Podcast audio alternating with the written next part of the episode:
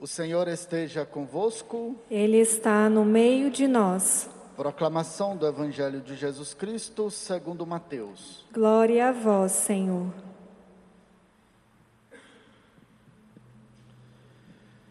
Naquele tempo, a fama de Jesus chegou aos ouvidos do governador Herodes.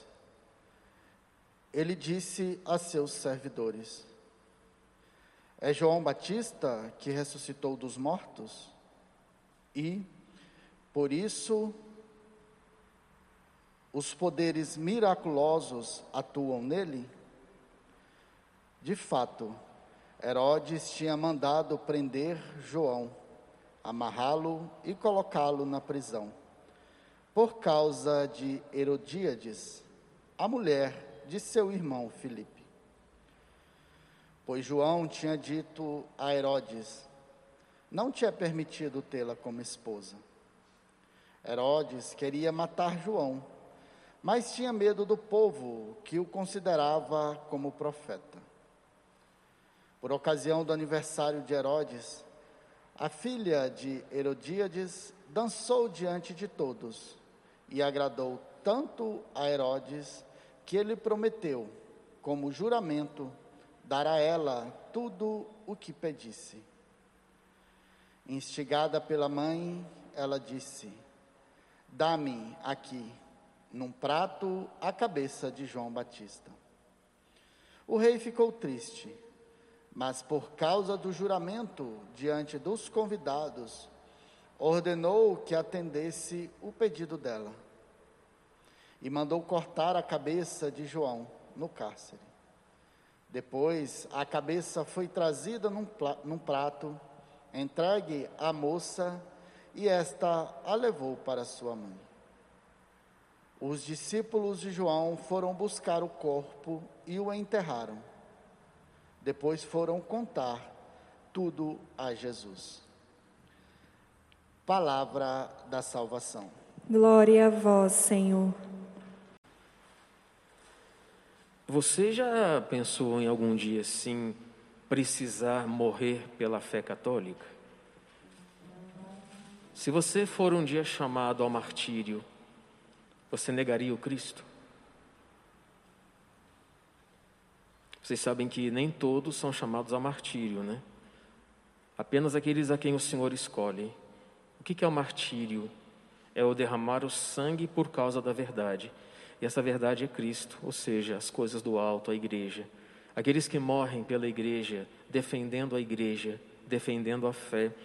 Diz o catecismo que é chamado de segundo batismo, ou seja, um batismo de sangue.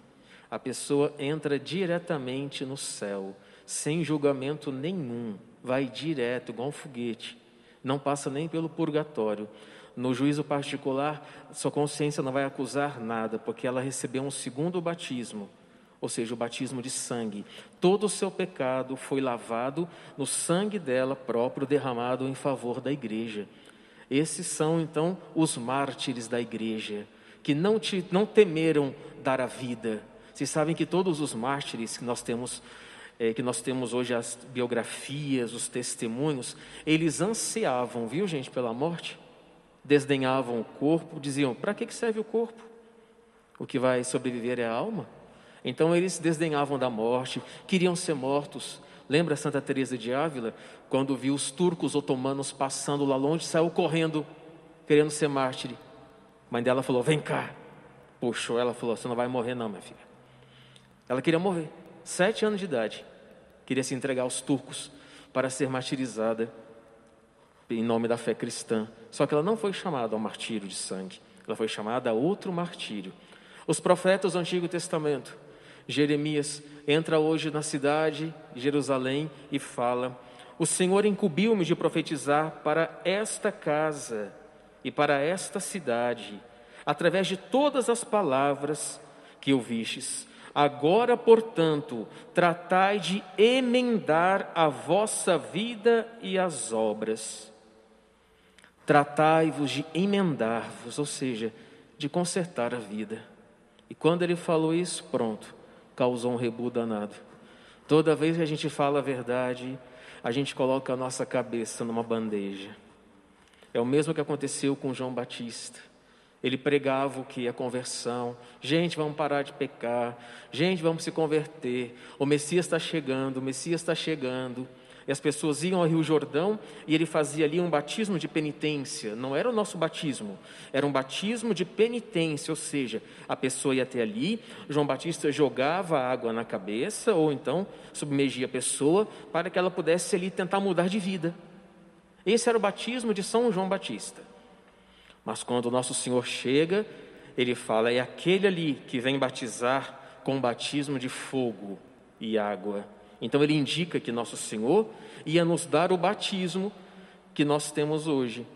Só que antes de João Batista perder a cabeça, o que, que ele fez?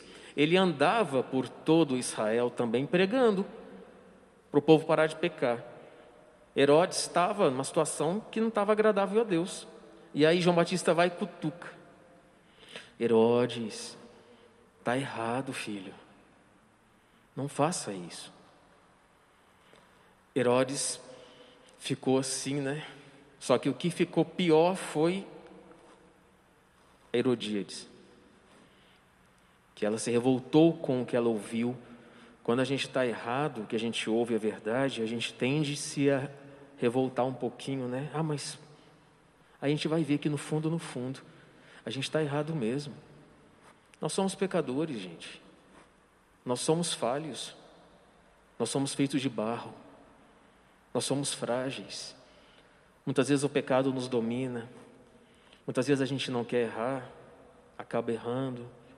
Muitas vezes falamos que vamos com tudo para frente, vamos vencer, vamos ser santos.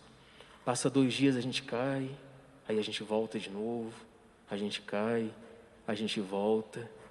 É essa vida humana.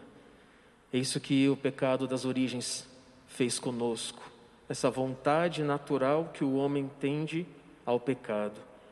Nós somos chamados a este mundo a vencermos o pecado com a graça de Deus. Ninguém vai ser santo, ninguém vai ser forte se não tivermos o auxílio celeste. João Batista foi até o fim dizendo: Você está errado, Herodes. Você está errado. Eu não estou te julgando, Herodes, mas você está errado. E nisso, então, lhe custou a vida.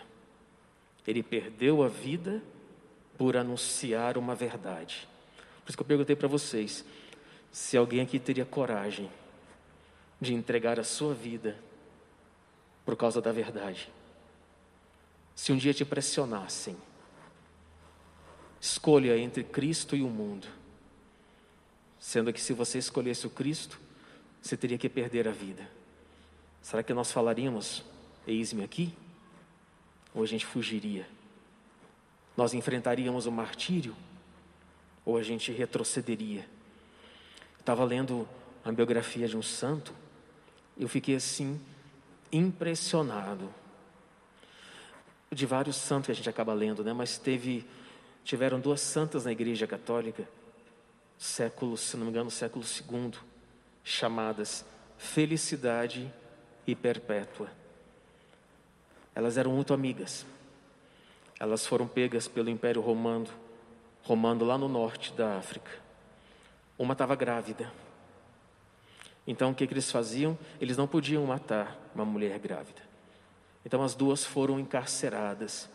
E diziam na época os testemunhos que elas foram colocadas na parte mais baixa do calabouço, tanto que elas estavam já sufocando, estavam sem ar porque não estavam aguentando mais aquele local. E aí conseguiram então tirá-las dali e levar um pouquinho mais para cima. E aí, Felicidade teve seu filho, sem poder criá-lo, foi entregue a outras pessoas. E aí chegou o grande dia do martírio. Todos os cristãos que foram pegos com felicidade perpétua foram lançados em uma arena para serem mortos pelos animais. E quando a biografia conta que as testemunhas que estavam em volta, que acompanharam, que não foram martirizados, mas que estavam acompanhando em volta, disseram que quando abriram os portões, que esse grupo dos católicos que entraram para o martírio, todos eles apresentavam um semblante de serenidade. Eles descrevem, parecia que eles estavam irradiantes. Por quê? Porque eles desejavam aquilo. E a primeira que foi atingida por uma vaca foi perpétua. Ela foi chifrada e levantada nos ares, arremessada longe. Felicidade correu ao seu encontro para ver se ela estava viva. E aí ela estava meio que em êxtase. E ela perguntou assim: Mas quando é que a vaca vai me chifrar? E a outra falou: Você já foi chifrada. Aí ela encostou a mão no sangue e aí que ela viu ela tinha sido já chifrada pela vaca. Como os outros animais não mataram as duas e os outros também, elas foram para o golpe da misericórdia. Então eles se ajoelharam todos na arena, lá no norte da África, e os algozes iam decapitando. Quando chegou na vez de felicidade, diz as testemunhas que o algoz estava tremendo de medo dela, porque sabia que, eram, que elas eram santas. E a felicidade segura na faca e fala: pode cortar. Olha, elas não temiam a morte, gente. Eles não temiam a morte. Eles não tinham medo de serem lançados nas arenas para os leões, decapitados, chifrados por vacas, por touros, por ursos. Eles não tinham medo, porque eles sabiam que após aquele derramamento de sangue, eles iriam direto para o céu. Quem é que não quer ir direto para o céu, né? Sem passar pelo purgatório. Quem não quer? Teremos que passar pelo martírio. Ou receber a indulgência plenária na hora da morte. A gente está lá para já para ir para os céus, chama o sacerdote, confessa todos os pecados, recebe a unção dos enfermos e recebe também a indulgência plenária. Aí também você vai direto para o céu. Isso nós chamamos de tesouros da Igreja Católica, as indulgências plenárias, que a Igreja concede para todos os fiéis durante várias datas dos anos para lucrarmos as indulgências plenárias. Quem morre com a indulgência plenária Vamos supor, acabei de receber indulgência agora. Se eu morro daqui a três minutos, eu vou diretamente para o céu. É, olha que graça que a Igreja Católica dá para a gente. Além do martírio, ela nos dá a indulgência plenária para que possamos alcançar a vida eterna. E eu tenho certeza, viu, que lá no céu todos os mártires têm um lugar especial, porque não morreram assim como todo mundo vai ter que morrer. Eles morreram para defender a fé católica. Eles morreram para defender a verdade. Não tenham medo, viu, gente? De defender a verdade, de defender a Igreja Católica, de defender o Cristo, de defender os seus dogmas. A Igreja Mãe, ela ensina os filhos a como chegar ao reino dos céus. Não tenham medo de defender a Mãe Igreja. Que Santo Afonso Maria de Ligório nos ajude a chegarmos um dia à vida eterna.